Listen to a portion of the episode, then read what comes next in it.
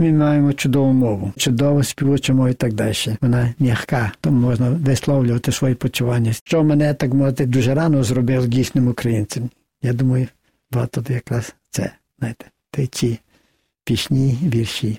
Такими словами в феврале прошлого года на радио Вести известный экономист, меценат, общественный деятель и советник многих украинских политиков Богдан Гаврилишин рассказал о своей самоидентификации. Несмотря на все трудности, с которыми он сталкивался, он всегда ощущал себя украинцем. В 1926 году, когда он родился, его родное село Карапец Тернопольской области находилось в составе Польши. Когда Гаврилишин переезжает вместе с семьей в город Бучич, территорию начинают контролировать большевики, а после начала Второй мировой войны нацисты забирают его в Германию. После войны ему удается переехать в Канаду, где он заканчивает среднее образование и параллельно работает лесорубом. В начале 60-х Богдан Гаврилишин переезжает в Швейцарию и начинает преподавать экономику в Женевском университете. Там же получает докторскую степень по этой науке. Тогда ему и его коллегам приходит идея организации международной площадки для экономистов, где они могли бы обсуждать насущные проблемы. В результате Гаврилишин стал одним из создателей Всемирного экономического форума в Давосе, на котором по сей день собираются лидеры большинства стран мира. Ну так, як я було 25 років існування того інституту, де я був директором,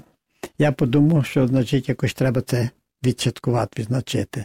Я подумав, знаєте, добре було піти і подякувати президенту Швейцарії. Написав, значить, там, пане президент, пам'ятає, значить, він був властиво соціаліст в той час з Базелю.